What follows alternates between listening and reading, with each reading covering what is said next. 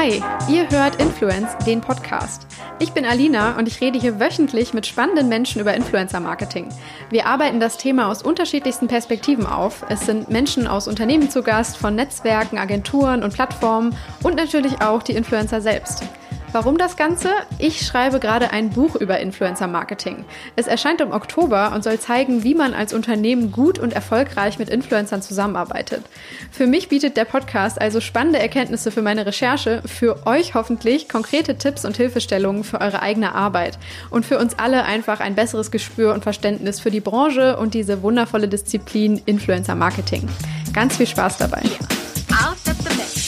Diese Woche rede ich mit Sarah Pritzel. Sie ist Online-Marketing-Spezialistin mit einem großen Schwerpunkt auf Social Media und Influencer Relations und arbeitet gerade bei Kakalis Communications. Ähm, so wie Katrin Hilger hat sie aber ursprünglich mal angefangen, als Influencerin zu arbeiten und äh, mit einem eigenen YouTube-Kanal gestartet. Bis heute ist sie äh, Bloggerin. Auf ihrem Blog Damn Charming spricht sie über Themen wie Lifestyle, Literatur, Fitness und Mode. Und wir wenden uns gleich im Gespräch auf jeden Fall auch dieser Entwicklung zu und äh, ihrem Weg quasi jetzt zum Beratertum. Aber äh, wir reden eben auch natürlich über Influencer-Marketing und wer darüber spricht, der muss auch über die großen Social-Media-Plattformen reden, ähm, die die ganze Branche im Endeffekt befeuern. Und das tun wir heute. Sarah gibt uns ganz spannende Experteneinblicke und sie weiß wirklich, wovon sie redet. Sie hat nämlich letztes Jahr ein Buch herausgebracht mit dem wunderbaren Titel Der Instagram-Algorithmus Uncovered. Äh, darüber sprechen wir nicht nur über Instagram, sondern auch ähm, die anderen Plattformen, die gerade eine große Rolle spielen. Und äh, ja, sie teilt uns wichtige Erkenntnisse mit. Das Buch sei euch an dieser Stelle einmal sehr ans Herz gelegt. Ähm, ich wünsche euch jetzt insgesamt beim ganzen Gespräch sehr viel Spaß und äh, ja, hoffe, es gefällt euch. Bye bye. Hi Sarah. Hi. Schön, dass du dir heute die Zeit nimmst für das Gespräch. Ich freue mich sehr. Ich mich auch.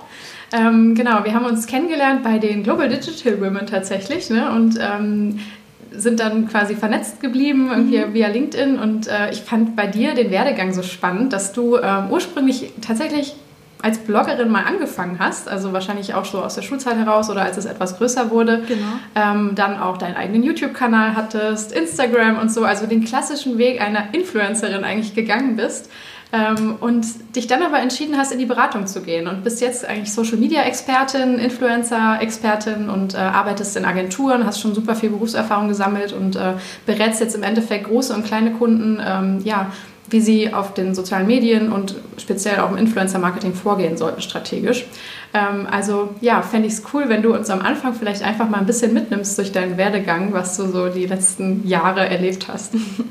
Sehr gerne. Ähm, ja, ist tatsächlich irgendwie aus Versehen mehr oder weniger entstanden. ja. Ich glaube, ich habe das erste Mal angefangen, online öffentlich etwas zu schreiben, da war ich gerade mal 14. Ach krass. Das war damals noch die Plattform LiveJournal. Ich weiß gar nicht, ob es die oh, noch gibt heutzutage. Nee, die kenne ich auch gar nicht. Ja, das ist sowas wie Facebook gewesen, eine Mischung aus mhm. Facebook und einem eigenen Blog. Ja. Und ähm, da habe ich dann eben einfach so geschrieben, was ich so mache. Und dann gab es da auch schon Gruppen, wo man reinposten konnte, wenn man was Neues eingekauft hat und mhm. äh, hat sich gegenseitig Anziehsachen gezeigt. Dann wurde es irgendwann der eigene Blog und äh, da ist das dann tatsächlich irgendwie mehr oder weniger durch die Decke gegangen, kann man sagen. Und da habe ich dann auch gemerkt, dass man damit tatsächlich nicht nur mehr Leute erreichen kann, sondern auch wirklich was bewegen kann. Und äh, das war für mich dann der Punkt, wo ich gesagt habe, jetzt möchte ich mich mehr ausprobieren und ja. fand das einfach so spannend und habe dann noch einen YouTube-Kanal aufgemacht. Ja, krass. Genau. Welche Themen hast du dann auf dem Blog am Anfang vor allem behandelt? Also mhm. waren das deine Hobbys oder Interessen oder so? Genau, es waren meine Interessen. Also ich glaube, angefangen habe ich so richtig Bloggen im Sinne von Bloggen, also ja. eher wie so ein öffentliches Tagebuch. Genau.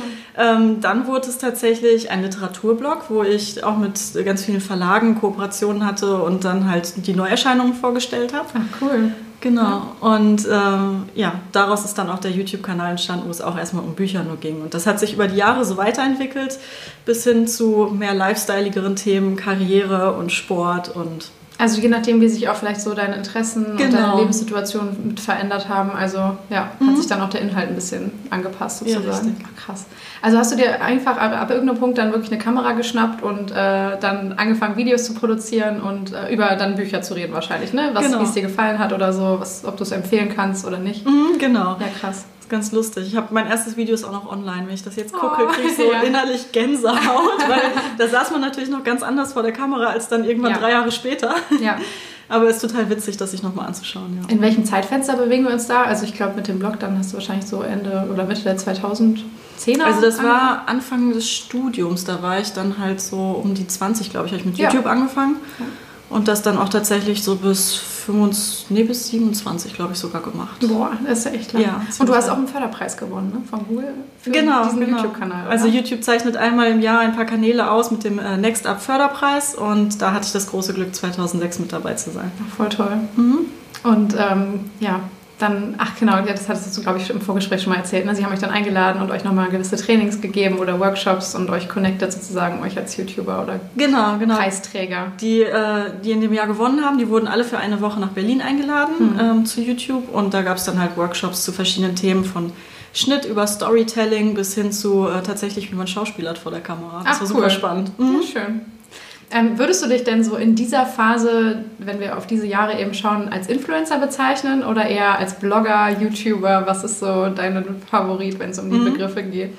Also für mich persönlich sehe ich immer den Begriff Blogger eher. Also ja. Influencer ist ähm, für mich tatsächlich nochmal ein bisschen was anderes. Das ist etwas, was sich entwickelt hat eigentlich aus den Bloggern. Ähm, wo ja nochmal die Selbstdarstellung ein ganz anderes äh, Merkmal spielt und wo auch tatsächlich der werbliche Effekt mehr im Vordergrund steht. Ich habe zwar damals auch Kooperationen gemacht, aber ähm, das war alles eher in dem Sinne von, ich brauche halt neue Bücher, die ich vorstellen kann. Also war es hauptsächlich mit Verlagen, wenn du mhm, Kooperationen genau. gemacht hast. Okay. Mhm. Ja, spannend. Ähm, hast du denn dann in der Zeit auch eine Community aufgebaut? Kann man das so sagen? Hast du irgendwie mhm. Fans deines Blogs gewonnen, die dann auch auf YouTube gewesen sind? Ähm, ja, auf jeden Fall. Ja, krass. Total witzig. Also ich habe jetzt seit, ich glaube, fast drei Jahren keine Videos mehr gemacht. Ja. Und äh, ich kriege auch immer noch bei Instagram ab und zu irgendwie so Nachrichten, so, wann oh. kommt denn mal wieder ein neues Video? Oh, also cool. ich glaube vor drei Tagen das drei letzte Jahren. Mal, wo ich so dachte, ach Gott, dass die Leute immer noch schreiben. Wie viele Follower hattest du dann so ab, äh, mhm. am höchsten Zeitpunkt? Äh, das waren 18.000. Ja, krass. Okay, das war echt schon eine schöne Zahl. Genau, genau. Super. Okay, aber dann, äh, ja, im Endeffekt steht wahrscheinlich jeder ähm, Blogger oder Mensch, der auf den sozialen Netzwerken ähm, erfolgreich ist oder mhm. merkt so, wow, hier tut sich was, wow, mhm. ich habe hier irgendwie, ich kann hier eine Wirkung erzielen oder ähm, da, ist, da liegt Potenzial drin. Ähm, ja, also da ist wahrscheinlich nicht jetzt ein Moment oder so, aber viele entscheiden sich dann ab dem Moment wirklich reinzugehen, das Vollzeit zu machen, das mhm. äh, so sehr viel ihrer Zeit und äh, Energie da rein zu investieren, auch dann mehr wirklich auf diese selbstdarstellerische Schiene wahrscheinlich zu gehen und das mhm. so auszuleben, dass es irgendwann zu dem wird, was wir jetzt unter Influencern heute verstehen. Ne? Genau. Also teilweise ja, in unterschiedlichen Ausprägungen. Ähm, wieso kam denn für dich dann der, der Schritt zu sagen, nee, ich werde das jetzt nicht mehr weiterverfolgen, ich werde keine Videos auf YouTube mehr machen mhm. ähm, und ich gehe in die Beratung? Ja, ist eigentlich ähm, komisch, ne? nicht nachzuvollziehen. Ganz oft fragen die Leute mich das so, ja, warum hast du das denn nicht Relativ untypisch zumindest, aber ich wette, es gibt voll viele Menschen, die es irgendwie so wie du mhm. gemacht haben. Das, das liegt ja auch eigentlich nah, aber ja. Ja, genau. Nee, bei mir war es tatsächlich, ähm, zum einen habe ich überlegt, ob ich das bis an mein Lebensende machen möchte und mhm. habe dann gesagt, so kann ich mir vorstellen, wirklich mit 50 noch da zu sitzen und äh, irgendwelche Jugendbücher vorzustellen oder so. ähm, und dachte dann so, nee, ich glaube nicht. Ja. ähm, und zum anderen ist es natürlich auch etwas, was unheimlich zeitintensiv ist. Ja. Also ich blogge ja heute noch, YouTube nicht mehr, wie gesagt.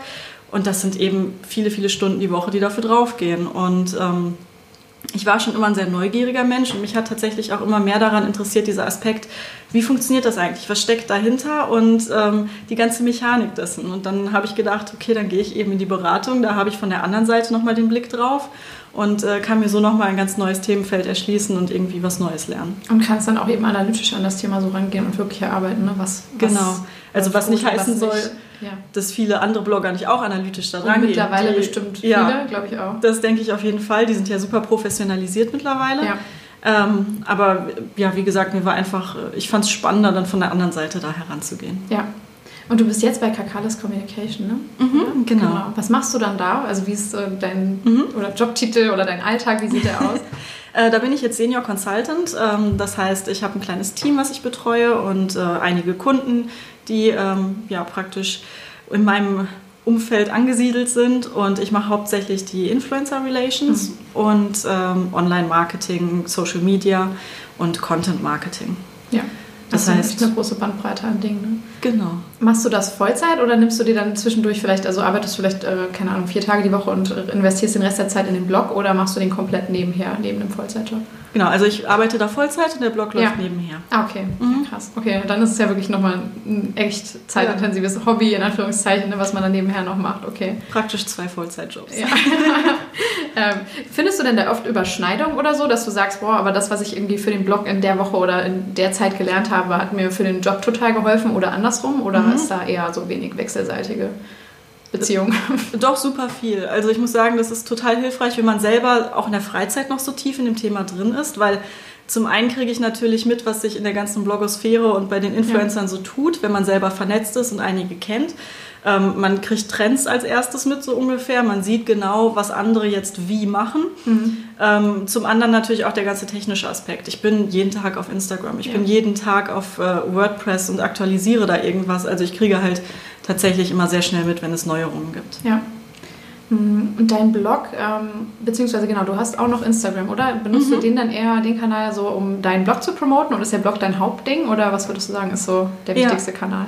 Äh, der Blog ist tatsächlich mein wichtigster ja. Kanal. Der zweitwichtigste ist Pinterest mittlerweile. Stimmt, ja, das hattest du auch schon mal erzählt. Genau. Das finde ich auch super interessant. Und äh, Instagram ist so persönlich meine am wenigsten gemochte Plattform, deswegen ah, äh, die läuft so nebenher.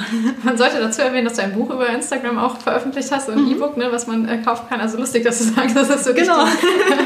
die, die, am wenigsten favorisierte Plattform ist. Aber da können wir auf jeden Fall gleich noch drauf eingehen, mhm. äh, weil ich auch auf die Plattform eben und die sozialen Netzwerke okay. selber nochmal äh, separat ähm, sehr detailliert eingehen würde, wenn wir jetzt schon mal dich als Expertin hier haben.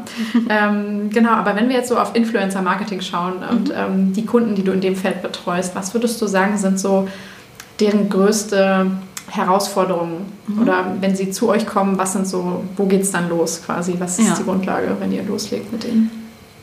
Also ich glaube, wenn Unternehmen mit Influencer-Marketing loslegen, dann ist das für die oft eine Riesenherausforderung, überhaupt erstmal einen Überblick zu bekommen. Ja. Also das ist ja so ein komplett neues, junges Feld und alle stehen da oft vor und sagen, okay, ich habe schon mal bei irgendeiner anderen Firma gesehen, dass die irgendwas mit Influencern gemacht haben aber äh, das richtige Ziel zu finden. Erstmal überhaupt einen Plan zu haben, bevor man losrennt. Das ist, glaube ich, die größte Herausforderung. Da scheitern viele dran, die sagen dann, ich mache jetzt irgendwas mit Influencern, ich schicke vielleicht mal Produkte raus oder ähm, ich suche mir halt irgendwen, den ich kenne und der darf jetzt mal was über mich schreiben. Aber äh, das ist ja nicht unbedingt zielführend. Und ähm, da ist, glaube ich, wirklich, dass viele ohne Plan loslegen. Mhm. Und wenn die jetzt zu euch kommen und irgendwie vielleicht schon, das ist bei uns teilweise auch so, mhm. schon selber große Pläne haben, die aber vielleicht eben nicht auf mhm. irgendwelchen Zielen basieren, die sie vorher gemacht haben oder so. Wie geht ihr dann als Berater vor? Also mhm. schafft ihr es, sie dann erstmal so an den Tisch zu setzen und denen zu sagen, hey Leute, vielleicht erstmal diese drei Steps vorher denken oder so? Ja, auf jeden Fall. Ähm, das ist ganz cool. Wir haben bei uns ähm, die Influencer-Persona entwickelt. Mhm.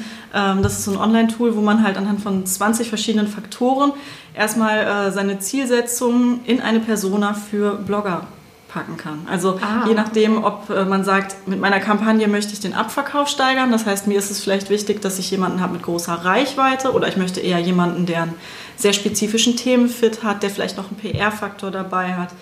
Ähm, welche Kooperationen er vorher schon gemacht hat, wie viel Erfahrung er auf dem Gebiet hat. Das alles kann man anhand dieser 20 Faktoren für sich selber bestimmen. Mhm. Und ähm, dann hat man am Ende eigentlich genau, okay, ich brauche einen Blogger, der die, die und die Kriterien erfüllt. Das ist natürlich cool. Das macht es dann bei der Identifikation mhm. deutlich einfacher. Genau, und damit kann man natürlich dann auch dem Kunden immer sehr gut erklären, dass vielleicht das, was er sich bisher gedacht hat, nicht unbedingt das zielführendste ist, weil man, ja. er hat ein Ziel, er weiß, was er will, aber das, was er bisher sich dafür ausgedacht hat, passt vielleicht dann gar nicht. Ja. Ja, ich glaube, es ist auch smart, das dann in sowas äh, Standardisiertes zu packen wie eine mhm. Persona, weil der Kunde dann etwas hat, woran er sich wirklich festhalten kann. Also selbst genau. wenn das ja auch einfach ein System ist, das man entwickelt hat, mhm. hat er dann trotzdem irgendwie mehr als nur so Worthülsen oder ja, also aus meiner Erfahrung her XY, mhm. ne, sondern sieht wirklich quasi schwarz auf weiß so, ach okay, ja so und so, also ne, darauf sollte ich vielleicht mhm. achten. Ja, okay, cool. Also habt ihr dann, also würdet ihr mit dem Kunden dann auch wirklich den gesamten Weg gehen über Zielsetzung, Identifikation, Umsetzung und Evaluation und Auswertung sozusagen und auch langfristigen Beziehungsaufbau? Genau, das gehört für uns alles dazu. Also langfristiger mhm. Beziehungsaufbau natürlich nur, wenn es zum Kampagnenziel passt ja. und der Kunde das möchte, aber ja. generell stehen wir bei allen Schritten zur Seite und ähm, wir haben jetzt zum Beispiel einen Kunden, bei dem wir gerade anstreben, neue Beziehungen zu Bloggern aufzubauen. Die fangen jetzt gerade erst an mit den mhm. Influencer Relations und äh, das ist eine super spannende Sache, eine tolle Baustelle irgendwie, wenn man so ja. von vorne total loslegen kann und ähm, aber das Ziel direkt vor Augen hat, es soll langfristig was werden. Mhm. Was sind denn so ähm, Ziele, die ihr mit euren Kunden vor allem festlegt? Was sind so die beliebtesten vielleicht? Mhm. Ähm, tatsächlich im ersten Schritt oft äh, Image und Bekanntheit. Ja weil das natürlich auch gerade, wenn man ähm, mit äh, Mikro- und Nano-Influencern arbeitet, etwas ist, was äh, relativ budgetfreundlich umzusetzen ist, sage mhm. ich mal. Und ähm, das ist meistens so der erste Schritt, der dann kommt. Ja, und ähm, manche gehen aber sicher auch auf Abverkauf und äh, ihr Produkt und so an den Mann zu bringen mhm. oder ne, das auch. Würdest Klar. du sagen, dass das generell aber mit Influencer-Marketing auch möglich ist, Abverkauf direkt zu fördern? Weil ich finde, so Markenbekanntheit mhm. und Aufmerksamkeit für etwas, das ist auf jeden Fall, auf, kann man auf jeden Fall super machen. Beim mhm. Abverkauf finde ich es immer manchmal ein bisschen schwierig, das ähm, hinzukriegen, das vor allem auch messbar zu zeigen, dass sie mhm. wirklich zu ne, dem finalen Purchase geführt. Ja, das stimmt. Wie ist da deine Erfahrung? Also ähm, das Ganze zu monitoren ist natürlich nicht unbedingt einfach. Äh, da muss man sich ja auch auf die Daten, die die Influencer einem reingeben, vertrauen. Oder ja. man hat eben selber Tracking-Links, die man einfügt, im Blog zum Beispiel. Ja. Ähm, ich wusste ich muss sagen, es wird alles einfacher dadurch, dass äh, Instagram sich ja immer mehr zur Shopping-Plattform wandelt ja. und äh, vor allem jetzt auch die äh, In-Shop-Funktion da ja, ist. Also genau. das, das wird nochmal ganz viel, glaube ich, mhm. leichter machen, da bin ich mir auch sicher. Das denke ich auf jeden Fall. Ja, krass. Ähm, genau, und wenn ihr dann an die Identifikation geht, dann hast du schon gesagt, ihr habt diese Personas mhm. eben, die erleichtern ja den ganzen Prozess schon mal total, weil ihr eigentlich wisst, wonach ihr suchen müsst. Also es ist nicht mehr die Nadel im Heuhaufen, sondern ihr könnt schon mal sehr strategisch wahrscheinlich vorgehen. Mhm. Ne? Ähm, aber wie läuft das dann bei euch? Also habt ihr dann ein Team von Leuten, die screenen quasi einfach die sozialen Netzwerke oder habt ihr schon eine eigene Datenbank vielleicht, wo mhm. äh, ihr mit bekannten Influencern und so quasi schon, ja, also deren Infos habt und dann mhm. mit denen arbeiten könnt? Also es ist eine Mischung aus beiden, je mhm. nachdem, was wir machen. Wir haben natürlich schon äh, eine Datenbank, weil äh, Kakalis Communications gibt es jetzt seit äh, 15 Jahren. Ja, die wissen, Zeit, genau, die kennen schon ein paar Leute. Es gab schon viele Kooperationen vorher mit unterschiedlichen Kunden und unterschiedlichen ja. äh, Influencern. Aber äh, generell suchen wir natürlich auch immer passende neue, weil du wirst es ja auch kennen, die Szene verändert sich so schnell ja. und äh, gefühlt kann man jede Woche zehn neue finden, die passen. Und dann muss man eben einfach gucken, dass man up to date bleibt. Ja. Und ihr macht es dann ongoing, dass ihr vielleicht auch, ähm, wenn ihr mal selber welche findet, die dann einpflegt oder immer direkt dann wirklich auf einem Kundenprojekt und dafür dann gezielt suchen und die, mit denen man arbeitet, pflegt man dann in die eigene Datenbank ein? Oder? Mhm, genau, also okay. immer für Kundenprojekte spezifisch. Ja, okay. Mhm. Und dann der Outreach, also je nachdem, was es ist, dann tretet ihr mit den Influencern in Kontakt und mhm. ähm, unterbreitet denen quasi die Idee oder entwickelt ihr auch gemeinsam mit denen dann vielleicht eine Strategie, je nachdem, ähm, ob die dann, genau. also nur damit sie ihren eigenen Input vielleicht noch geben können. Mhm. Ja. Genau. Okay. Und ähm, ja, okay, dann habt ihr also wirklich so diesen, diesen zweigleisigen Weg, dass ihr einerseits entweder in kurzfristigen Kampagnen denkt und andererseits aber vielleicht auch mal langfristig, oder? Also ihr habt so Genau, je nachdem, was eben passt. Je nachdem, was das Ziel ist. Ja. Okay, und wenn wir, genau, in den kurzfristigen, habt ihr den Kontakt, hm, das haben wir schon. Ähm, in den langfristigen, was würdest du denn sagen, ähm, ist wichtig, um eine langfristige, gute, nachhaltige und mhm. belastbare Beziehung zu einem Influencer aufzubauen? Mhm, auf jeden Fall weiterhin Kontakt halten. Ja. Ich glaube, bei Influencern ist es halt etwas, was man erst noch lernen muss. Ähm, man kann mit ihnen Marketing machen, sie sind praktisch ein Kanal, aber man darf sie nicht als Tool sehen. Also ja. sie sind wirklich Menschen, weil ich denke auch, äh, das wird sich immer mehr dazu entwickeln, dass eigentlich jede Person, die Social Media nutzt, Influencer sein kann. Ja, genau. Und man muss sie auch als Menschen behandeln. Also nicht als äh, Litfaßsäule oder Genau, nicht als Litfaßsäule, Litfaßsäule, genau. Und ähm, das heißt natürlich man muss sich auch wirklich für sie interessieren. Also nur hier hast du ein Produkt und danach hörst du nie wieder was von uns, ist für langfristige Beziehungen einfach ein No-Go. Also zwischendurch dann einfach immer nochmal den Kontakt irgendwie mhm. aufgreifen, wie im, wie im, normalen Netzwerk wahrscheinlich auch, ne? im beruflichen genau. Netzwerk. Also genau. nochmal nachfragen, so hey, wie geht's? Oder dein letzter Post hat mir gefallen oder irgendwie. Also ja, einfach mal einen Kommentar drunter setzen, vielleicht ja. die Stories gucken oder einfach nochmal schreiben, hey, wie geht's dir denn überhaupt in einer Privatnachricht? Ja. Also ist der direkte ähm, Kontakt zu den Influencern ähm, dann schon gegeben oder habt ihr auch öfter mal einfach direkt mit dem Management zu tun und der Influencer hält sich komplett raus und kümmert mhm. sich um die Produktion oder wie würdest du sagen, ist da das Verhältnis ungefähr? Wie viel Direktkontakt und wie viel ja. läuft über deren Management? Also ist jetzt schwierig pauschal zu sagen, weil tatsächlich die meisten Influencer, mit denen wir arbeiten, kein Management haben. Mhm, okay, wenn es wirklich so die kleineren nochmal genau. sind. Genau, ne? ja. und das heißt, da haben wir dann natürlich auf jeden Fall direkten Kontakt. Ja. Ähm, ansonsten ist es aber auch so, dass wir schon mal mit Managern sprechen. Ja. Was würdest du generell sagen, wie hoch der Grad der Professionalisierung ist? Also ich glaube, so, wie mhm. ich es beobachte, es wird auf jeden Fall immer besser. Also auch mhm. gerade bei den kleineren, wo ja oft so Vorbehalte irgendwie in der Branche waren. Ne? Ja, hm, kann man jetzt wirklich quasi ne, so mhm. jeden dahergelaufenen Hinz und Kunst mit 10.000 Followern oder so jetzt wirklich einbinden und äh, ja auch wirklich mit dem eine verlässliche Partnerschaft eingehen oder so. Aber ich beobachte das so, dass sogar teilweise die Kleinen sogar noch professioneller vorgehen als einige mit mehreren hunderttausend mhm. oder so. Also die wirklich da sehr, ähm, ja, sehr zuverlässig agieren und auch quasi ja, schon alles parat haben, auch Reporting-Strukturen so komplett aufgebaut. Mhm. also ich so. denke, das merkt man dann auch im Auswahlprozess und wenn man die ersten ja. Gespräche mit den Influencern führt, wie professionell die einzelne Person schon aufgestellt ist. Mhm. Und ich denke, ähm, daran kann man natürlich auch nochmal die Auswahl treffen. Also wenn ich merke, ich habe eine Kampagne, wo ich hinterher ein sehr ausführliches Reporting brauche, dann habe ich natürlich, wenn ich auf jemanden treffe, der ja. absolut noch nicht professionell aufgestellt ist, die Wahl zu sagen, okay, ich suche mir jemand anders oder ich äh, gebe der Person tatsächlich ein Briefing an die Hand, erkläre das alles nochmal, weil ich habe persönlich noch nie erlebt, dass Influencer gesagt haben, boah, das möchte ich gar nicht machen, finde ich ja total doof und ja. äh, habe ich keine Lust drauf. Also die sind ja alle schon sehr offen mhm. und auch bemüht, immer etwas Gutes abzuliefern, weil ich glaube, denen ist auch klar, wenn es um langfristige Kooperation geht, dann macht es keinen Sinn, den Partner zu verärgern. Und äh, da kann man immer gut auf eine Wellenlänge kommen, denke ich. Ja, sehr schön. Mm, wenn wir dann jetzt mal so auf die Kanäle blicken, mhm. ähm, da äh, finde ich es genau am Anfang erstmal ganz spannend. Also so die, ähm, die wichtigsten, heißt es immer, sind für Influencer-Marketing wirklich Instagram, YouTube und ja, dann passiert lange nichts. Also das sind irgendwie so, ne, so die Champions auf jeden Fall, die immer als erstes genannt werden. Ähm, und vielleicht blicken wir mal zuerst auf Instagram und da würde ich jetzt äh, tatsächlich noch mal kurz dein Buch anführen, weil ich mhm. es super spannend fand, äh, was du letztes Jahr da gemacht hast oder halt auch mhm. äh, in den letzten Jahren. Ähm, Im Endeffekt hast du, also das Buch heißt ähm, der Instagram-Algorithmus uncovered.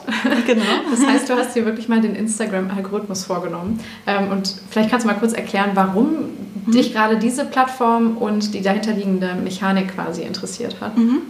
Ähm, eben dadurch, dass ich auch privat sehr viel da unterwegs bin, so als Blogger, ist mir natürlich aufgefallen, dass sich unglaublich viele Leute über den Algorithmus beschweren. Also man hört an jeder Ecke wirklich, oh, der macht alles kaputt, seit er da ist, das ist furchtbar, meine Postings werden nicht mehr ausgespielt, ich habe Follower verloren, gar nichts funktioniert mehr. Und ähm, ich, wie gesagt, mochte die Plattform auch nie persönlich besonders gerne habe dann äh, irgendwie so den Ehrgeiz entwickelt zu sagen, aber man muss es ja irgendwie verstehen können. Irgendwas steckt ja, ja dahinter, was sinnvoll ist. Und äh, deshalb habe ich mich echt hingesetzt, verschiedene Accounts neu gegründet und damit durchprobiert, wie eigentlich dieser Algorithmus funktioniert. Und ähm, da kamen super spannende Sachen bei rum. Also allein herauszufinden, wie der Algorithmus testet, aus welchem Land man kommt, sodass die Bilder dementsprechend auch den Leuten angezeigt werden. Das ist total faszinierend. Kann ich also nur empfehlen, mal einen neuen Account aufmachen. ähm, die EXIF-Daten von den Bildern löschen, dass äh, Instagram nicht mehr auslesen kann, wo das Bild und wann das Bild aufgenommen wurde. Ja.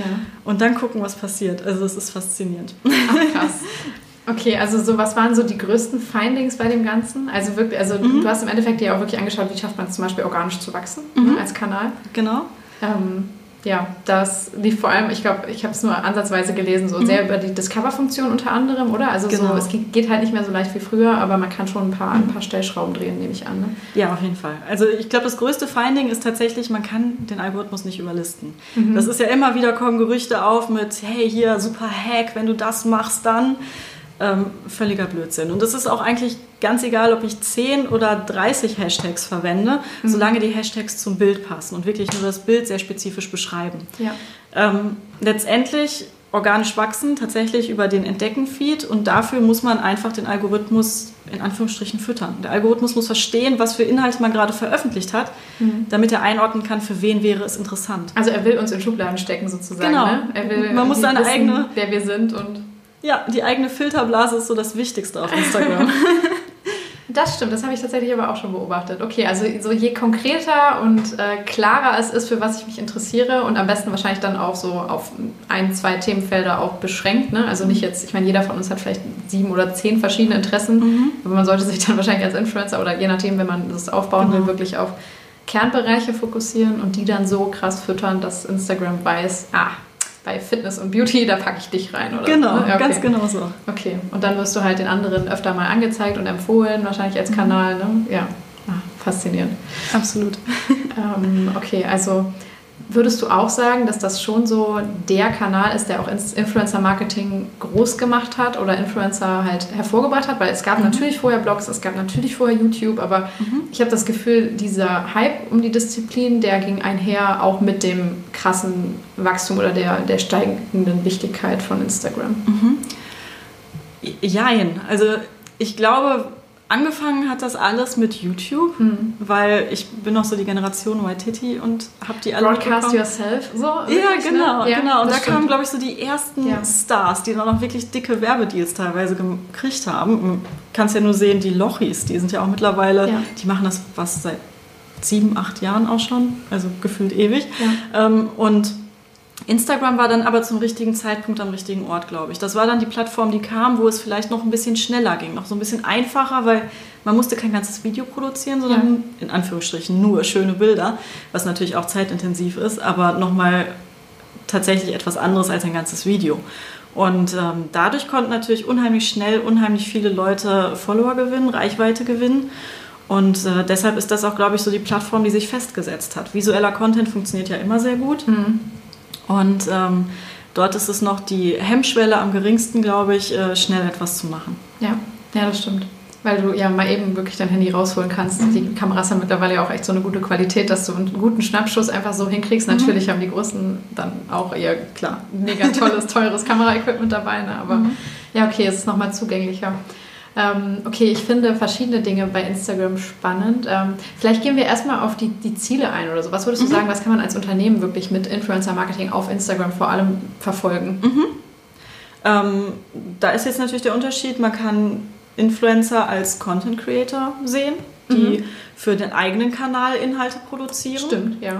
Oder man kann natürlich sagen, ich mache Werbung auf dem Kanal des Influencers und da kann man das sowohl für Image als auch für Abverkauf nutzen. Gerade durch die Shopping-Funktion geht es jetzt natürlich einfacher. Ja, und es sind aber schon im Moment noch vor allem so die, also die mir jetzt so sichtbar erscheinen, die mhm. Beauty, Travel, Fashion-Marken, was vielleicht auch komplett an meiner Bubble liegt. Also mhm. es gibt äh, sicher auch noch ganz viele andere äh, Dinge, die man darüber bekannter machen kann oder verkaufen. Ich überlege gerade, mhm. viel Event äh, wird auch darüber geteilt, finde ich so. Also wenn es um Tickets geht oder also Festivals und so. Ja, stimmt, ne? also, in Stories sehr viel. Genau. Mhm. Das ist dann, genau, das ist der nächste Punkt, den ich auch spannend finde, dass du ja mittlerweile diese, diese Zweiteilung hast eigentlich zwischen ja. Feed-Content und Story-Content, mhm. ne?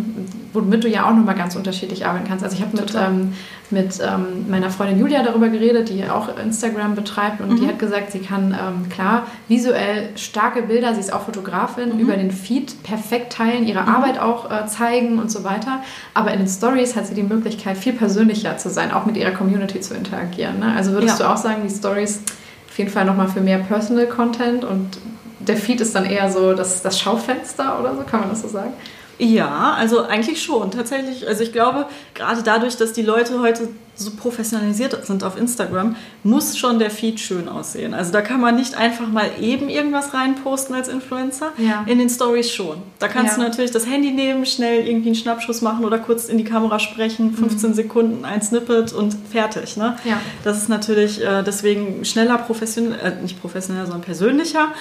Und ähm, insgesamt ist es natürlich auch für Instagram eine spannende Sache zu sehen, wie diese beiden unterschiedlichen Sachen sich entwickeln. Einmal der Bewegtbild-Content und einmal der, fest, der feste Feed. Ein Bewegtbild wird auch immer wichtiger bei Instagram, ne? also mhm. auch selbst im Feed quasi der Content. Ne? Ja. Also die Videos können jetzt, ja, können länger werden, oder? Ist das nicht so? Also dass die Dauer nochmal erhöht wurde von früher?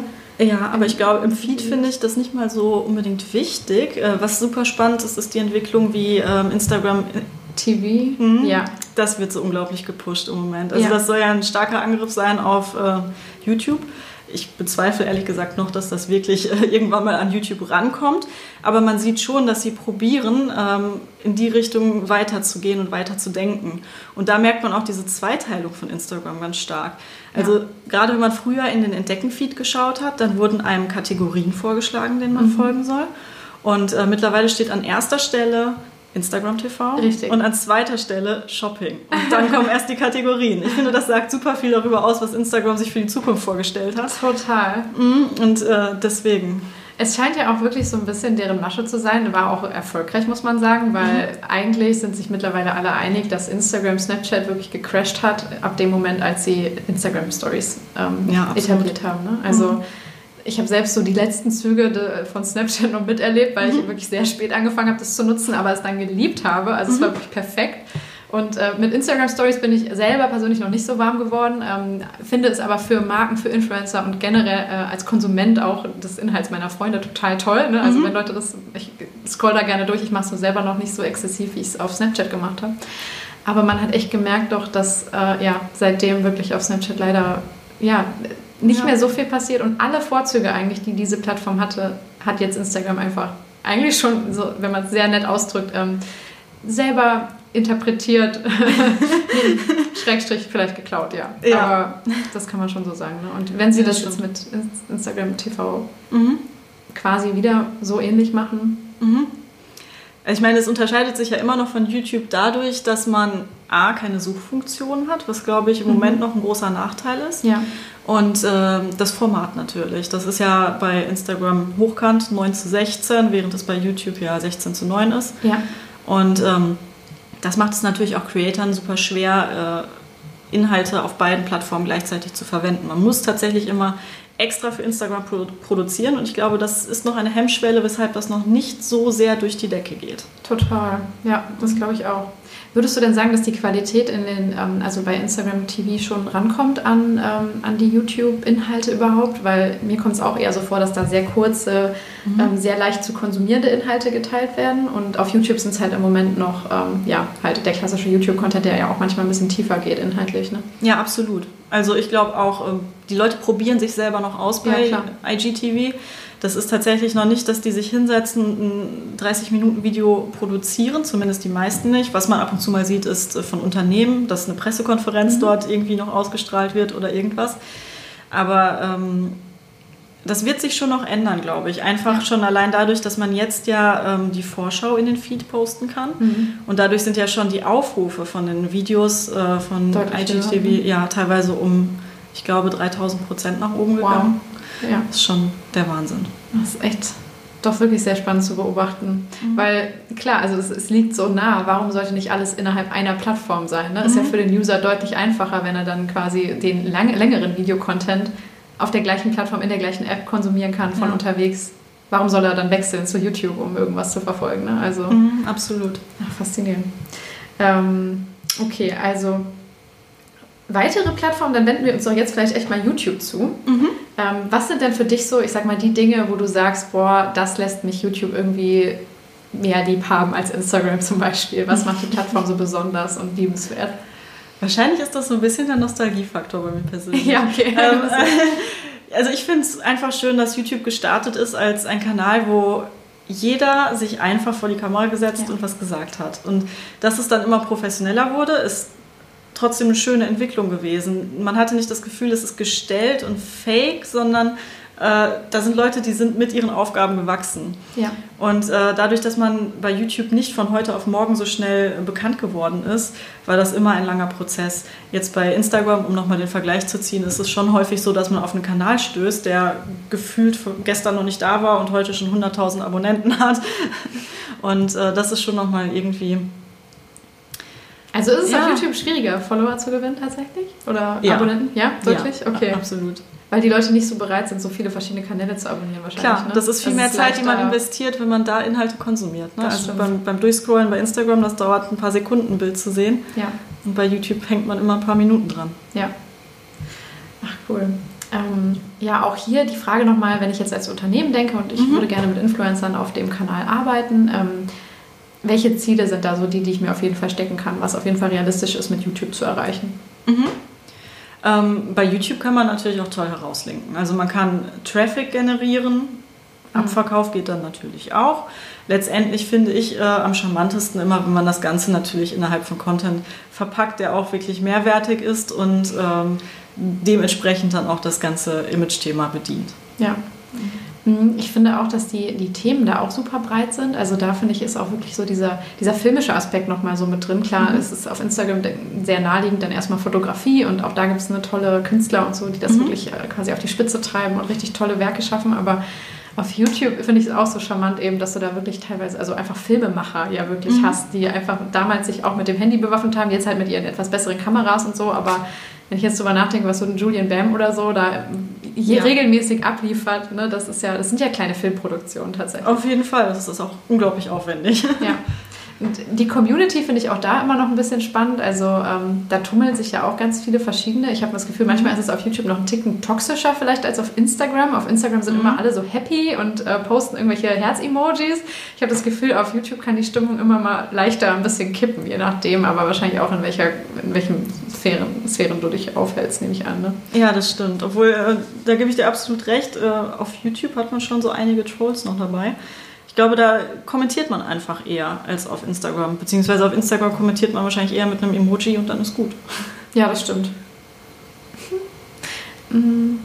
Okay, und wir. Ähm, also genau, das, jetzt das finde ich ein bisschen in, ähm, in Bezug auf die Kanäle super spannend, ähm, mhm. dass. Äh, es gibt so diese Big Player, an die wir alle denken. Wir können auch gleich nochmal zum Beispiel kurz auf Facebook eingehen ähm, und ähm, Pinterest sowieso will ich gerne besprechen. Mhm. Ähm, jetzt sehe ich gerade am, am, Firmament äh, sehr oft äh, Twitch aufblitzen.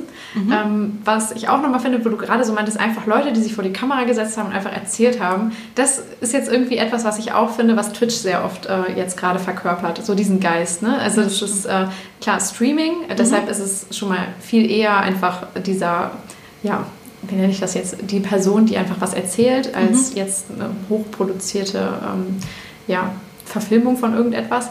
Aber ähm, da, ich glaube, viele sehen das im Moment noch so als, ähm, das ist ja diese Gaming-Streaming-Plattform mit vielen Let's Plays, die sich ja auch auf YouTube damals eigentlich mhm. etabliert haben, ne, womit es halt rauskam tatsächlich. So. Klar die über YouTube gewachsen sind, jetzt alle auf Twitch vor allem streamen. Ähm, aber es sind ja auch diese in Real Life Menschen, die einfach wirklich sich mhm. davor sitzen und von ihrem Leben erzählen. Ne? Wie siehst du mhm. das, also das Potenzial in dieser, äh, in dieser Plattform?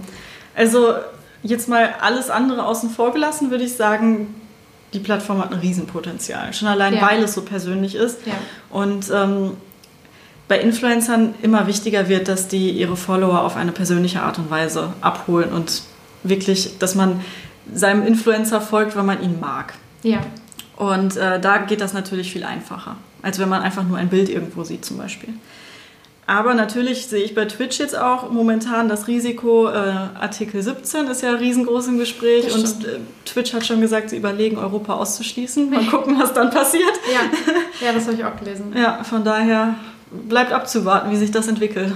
Ah, generell. Ich meine, ja, für die YouTube-Community ist es ja auch ein Riesenthema ja, ganz gewesen. Ganz furchtbar. Ne? Mhm.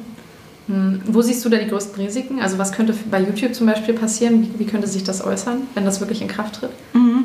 Ich glaube, das ist für die YouTuber selber schwieriger als für die Unternehmen, die ja. Kooperationen machen. Weil wenn ich als Unternehmen eine Kooperation in Auftrag gebe, dann möchte ich natürlich sowieso, dass der äh, Creator Original Content macht. Der ja. soll was Neues kreieren. Ja. Äh, schwierig wird es dann, wenn man als Creator da steht und zum Beispiel Satire macht oder wenn man ja, Filmausschnitte benutzen muss, um die zu kommentieren oder irgendwas. Ja. Das ist, glaube ich, das größte Problem. Ja, also wenn man auf bestehende Inhalte zugreift, auf die man quasi, also deren Rechte man nicht hat genau. und die dann in seinen Kontext verwendet. Ja. ja. Also meinst du, dass dann auch sowas passieren könnte? Okay, wenn die Upload-Filter kommen, dass dann erstmal wirklich quasi Creator ihre Videos gar nicht hochladen können, nicht an den Mann bringen können und dadurch dann an Reichweite oder Zugriff verlieren, je nachdem? Was wäre so der Worst Case, was da passiert? Denke ich schon, klar. Also gerade zum Beispiel in der Szene von ähm, Film-YouTubern ist das, glaube ich, ein Riesenproblem, weil ja. die davon leben, Trailer hochzuladen und zu kommentieren oder Reactions Stimmt, zu machen. Wenn du an so einen Robert Hoffmann oder so denkst, oder ja, okay, mhm. die kriegen wahrscheinlich auch, je nachdem wie groß sie sind, wahrscheinlich auch äh, die tatsächlich bereitgestellt von den äh, Filmverleihen, aber ja gut, aber ja. auch da weiß natürlich der Upload-Filter nicht von vornherein, dass es so ist. Ach so, stimmt, ja. Wird erstmal blockiert. Oh Gott, mhm. ja, du hast recht. Okay, spannendes Thema. da muss man echt nochmal reinschauen. Ähm, nee, okay, cool. Ähm, kann, ganz kurzer Schwenk so zu Facebook. Ähm, hat für mich jetzt im Influencer-Marketing nicht mehr die starke Relevanz. Vielleicht noch als ähm, Reichweitenkanal auf jeden Fall für Unternehmen, mhm. auch um Leute ähm, zu einer bestimmten Plattform vielleicht zu lenken, zu einem Blog zu lenken mhm. und so weiter, also auch um Traffic zu generieren. Aber ähm, ich finde, die Creator sind ähm, zumindest in diesem klassischen Influencer-Feld etwas ja, weniger präsent auf Facebook. Mhm. Ähm, vielleicht muss man die Gruppen noch mal ein bisschen separat sehen. Es gibt ja auch so wirklich so, ähm, also die Facebook-Gruppen, die auch ganz krasse ähm, Communities mhm. kombinieren in sich. Und äh, da gibt es ja auch Meinungsführer, die dann quasi die Konversation leiten. Aber wie siehst du das bei der Plattform? Genau, also als erstes mal dieses äh, Facebook ist tot, sehe ich nicht so. Das ja. natürlich kommt auf die Zielgruppe an. Ja. Ähm, ich gebe dir absolut recht, dass äh, einzelne Creator auf ihren eigenen Facebook-Seiten meiner Erfahrung nach nicht mehr so eine aktive Community haben, eben mhm. weil die Reichweite fehlt. Aber ich sehe da tatsächlich in Gruppen ein riesengroßes Potenzial. Wenn man dort als Unternehmen präsent ist und die richtigen Influencer, also vielleicht Gruppen-Admins oder eben Meinungsführer innerhalb der Gruppen äh, findet und mit denen in Kontakt tritt, das kann unheimlich hohes Potenzial haben. Mhm.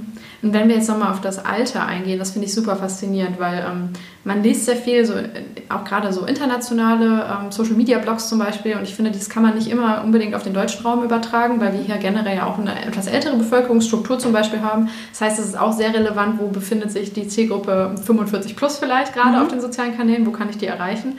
Ähm, je nachdem, was die Ziele natürlich meines Unternehmens sind und meines Vorhabens. Aber ähm, was würdest du sagen? Also kann man, jetzt es reden alle in dieser Bubble, in der Influencer-Marketing-Bubble über. Instagram, aber äh, das ist ja wirklich noch eine sehr junge Zielgruppe, die sich da auffällt. Mhm. Es wird älter, aber ähm, ja, ich habe das Gefühl, die Masse ist immer noch auf Facebook eigentlich, wenn es darum geht. Ja, absolut. Also ich glaube, so ab 35 aufwärts sind die meisten schon noch bei Facebook angemeldet in Deutschland. Äh, es wird bei Instagram mehr, es wird auch auf anderen Kanälen mehr. Das ist total äh, interessant zu sehen.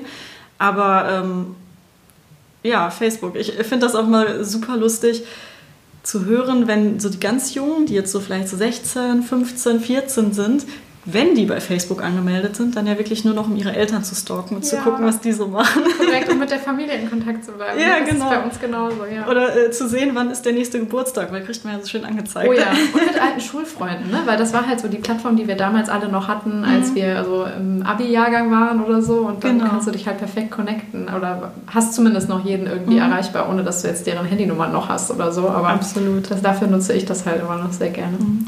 Aber auch da, also wie gesagt, die ältere Zielgruppe ist bei Facebook, aber es heißt nicht unbedingt, dass das immer passt, weil man muss natürlich auch im Kopf haben, dass Facebook eine Plattform ist, auf der man nicht ist, um wer weiß, wie tiefgründige Inhalte zu konsumieren. Also das ist ja schon auch, man ist eher da, guckt sich lustige Bildchen an, möchte irgendwie berieselt werden und unterhalten mhm. werden. Ja. Und dementsprechend muss man dann natürlich auch schauen, ob das zum Ziel der Kampagne passt und ob man die Inhalte daraufhin abstimmen kann. Okay, das heißt, selbst wenn ich eine ältere Zielgruppe habe, ist es nicht unbedingt so, dass ich einfach dann an Facebook gebunden bin, sondern dann mhm. muss ich halt vielleicht herausfinden, wo meine Zielgruppe sich auf anderen Plattformen auch noch aufhält und wo der Content dann auf die Ziele passt, die ich irgendwie genau. verfolgen möchte. Ich glaube, man muss sich ein bisschen davon lösen, dass man innerhalb von einzelnen Plattformen und innerhalb ja. von einzelnen Influencern denkt, sondern man muss immer gucken, wie äh, meine Zielsetzung ist und dann den perfekten Fit von Plattform und Person, die es transportieren kann, zur richtigen Zeit an die richtige Zielgruppe finden. Ja, ja, diese perfekte Mischung. Ne? Ich glaube, mhm. das aber alleine sich mal irgendwie in einem Prozess, ähm,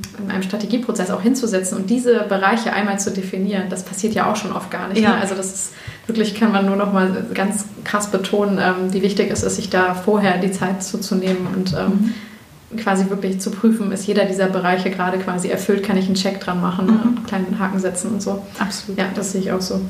Genau, und jetzt ähm, genau, kommen wir zu einer Plattform, die ich persönlich auch super äh, liebe, favorisiere und ähm, in meinen Gesprächen mit Kunden jetzt immer wieder ganz toll ähm, promote und anbringe, nämlich Pinterest. mhm. Vielleicht kannst du mal erzählen, du hast das jetzt auch im Vorgespräch schon äh, erwähnt, dass ähm, dir das für deinen Blog zum Beispiel total viel bringt, Absolut. auf Pinterest zu sein. Ne? Also. Ja, ich glaube, 98% meines Traffics kommen über Pinterest. Ja, das ist total krass. Das ist der Wahnsinn, ja. ja. Äh, die Plattform ist so unterschätzt. Also es ist ja äh, so gesehen kein soziales Medium, sondern eine Bildsuchmaschine.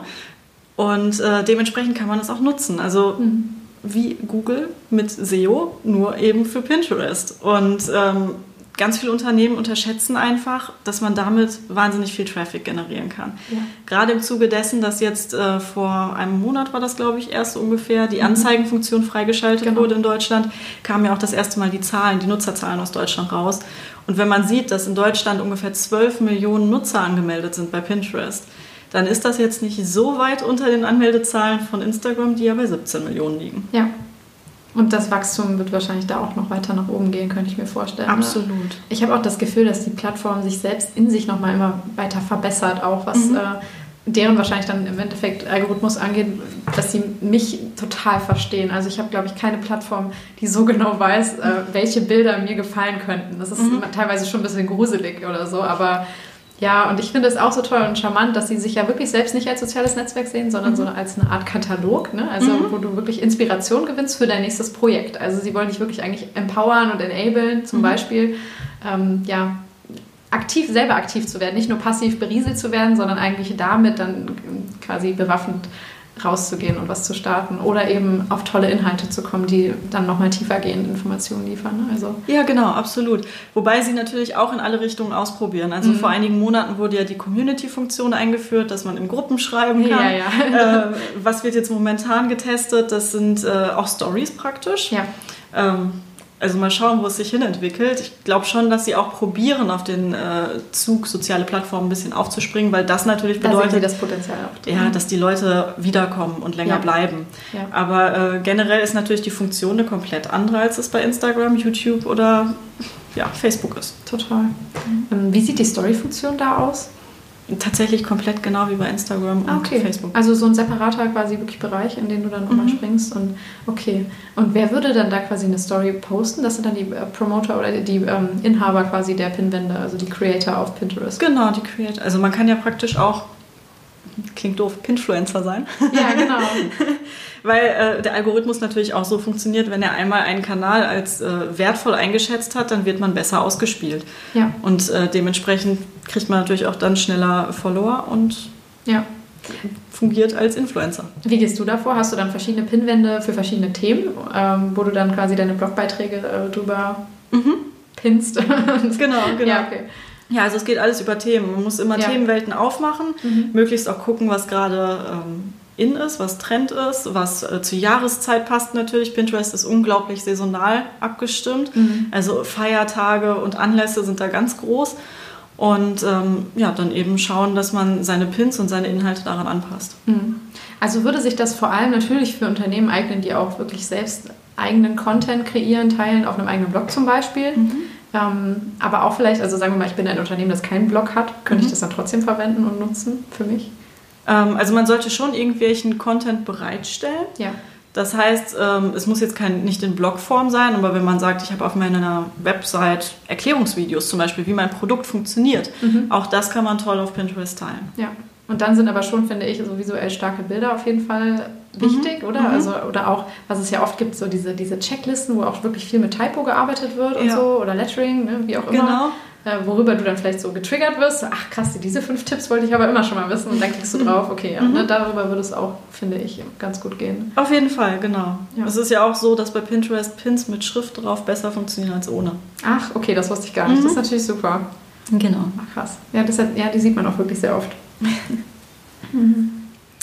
Wunderbar. Äh, wenn wir jetzt mal so einen kleinen Ausblick wagen, mhm. äh, gerade was die Plattform angeht, was glaubst du, wird sich da in den nächsten, hm, reden wir mal vielleicht über die nächsten fünf Jahre tun? Weil vor mhm. fünf Jahren zum Beispiel war Snapchat noch nicht sehr groß, jetzt ist es schon wieder weg. Äh, ich finde es als Unternehmen auch immer sehr schwer. Es eben mhm. schon gesagt, es ist ein unglaublich schnelllebiges Feld, mhm. sowohl Influencer-Marketing als auch Social Media. Ja. Ähm, ich finde, man muss also generell immer super wichtig sagen, dass äh, alles, was man sagt und wenn man vielleicht eine Plattform jetzt gerade als besonders ja, als besonders gut einstuft, das kann in drei Jahren schon wieder ganz anders aussehen. Ne? Mhm. Also es entwickelt sich einfach sehr viel. Ähm, und da den Durchblick zu behalten, ist für Unternehmen, glaube ich, super schwierig. Aber deshalb äh, können wir jetzt mal kurz in die Glaskugel gucken. Was glaubst du so ungefähr, in welche Richtung wir ja. uns bewegen? Äh, ich denke, man muss sich komplett von diesem Denken plattformmäßig freimachen, ja. weil, wie du auch sagst, es, es kann sich alles ändern. Vielleicht ist Facebook morgen nicht mehr da, vielleicht ist Instagram übernächstes Jahr nicht mehr da. Ich habe keine Ahnung, ich kann es natürlich nicht voraussagen. Ich glaube, dass eigentlich jeder von uns in 10, 15 Jahren ein kleiner Influencer ist. Mhm. Also es, jeder ist auf Social Media präsent, auf den Plattformen seiner Wahl und auf diesen Plattformen kann natürlich dann jeweils die Person auch für sein Themengebiet, für das, was er brennt, für das, von dem er erzählt und berichtet, ein kleiner Influencer sein. Und äh, deshalb ist es, glaube ich, am wichtigsten, ähm, sich keine Panik zu machen und zu sagen, ich brauche jetzt auf Instagram eine Kooperation mit irgendeinem Influencer, sondern einfach nach den Zielen, die man hat, zu gucken und zu sagen, was passt in diesem Moment für meine Message am besten. Ja. Geht das dann auch schon über in deine Predictions, die du gemacht hast, dass wir alle kleine Influencer werden oder hast du da nochmal... Genau, ich ja? glaube, das wäre meine Prediction Perfekt. tatsächlich. Also ich glaube wirklich, ähm, wenn die Generation, die jetzt keine Lust hat auf Internet und Handys irgendwann weg ist, dann wir sind alle da drin. Also es kommt keiner mehr raus. Das glaube ich auch tatsächlich. Und egal wie die Plattform heißt, es wird sich auch nicht mehr ändern.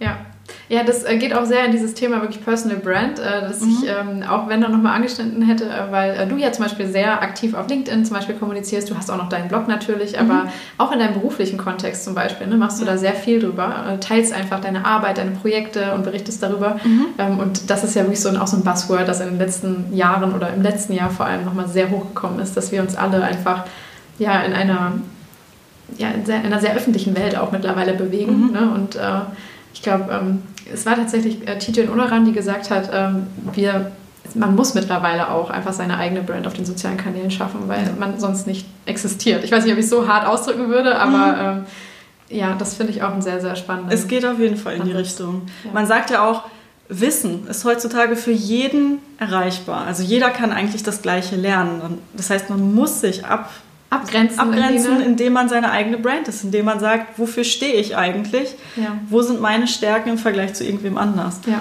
Und genau deshalb äh, ist es dann natürlich auch äh, spannend, wie jeder seine verschiedenen Social-Media-Plattformen bespielt. Mhm. Ja, cool, wunderbar. Dann danke ich dir sehr für das Gespräch. danke dir. So, das war die Folge. Ich hoffe, es hat euch Spaß gemacht. Ähm, wie immer könnt ihr mir bei allen Fragen und Anregungen, auch für zum Beispiel Themen, die ihr immer gerne behandelt hättet, auf LinkedIn schreiben. Alle wichtigen Links zu dieser Folge findet ihr wie immer in den Show Notes. Und ich freue mich ja generell auf euer Feedback. Ich lade euch ganz herzlich ein, den Podcast zu abonnieren, damit die neuesten Folgen immer automatisch bei euch aufploppen. Ich sehe, dass sehr viele Leute den Podcast wöchentlich hören, aber noch nicht abonniert haben. Also macht das jetzt los ähm, und bewertet ihn auch sehr gerne bei iTunes. Ähm, teilt ihn, wenn ihr das Gefühl habt, ihr kennt Leute, die das auf jeden Fall interessant finden könnten, was wir hier bequatschen. Und äh, ansonsten bedanke ich mich jetzt schon mal sehr für eure Zeit und Aufmerksamkeit und wir hören uns nächste Woche wieder. Macht's gut.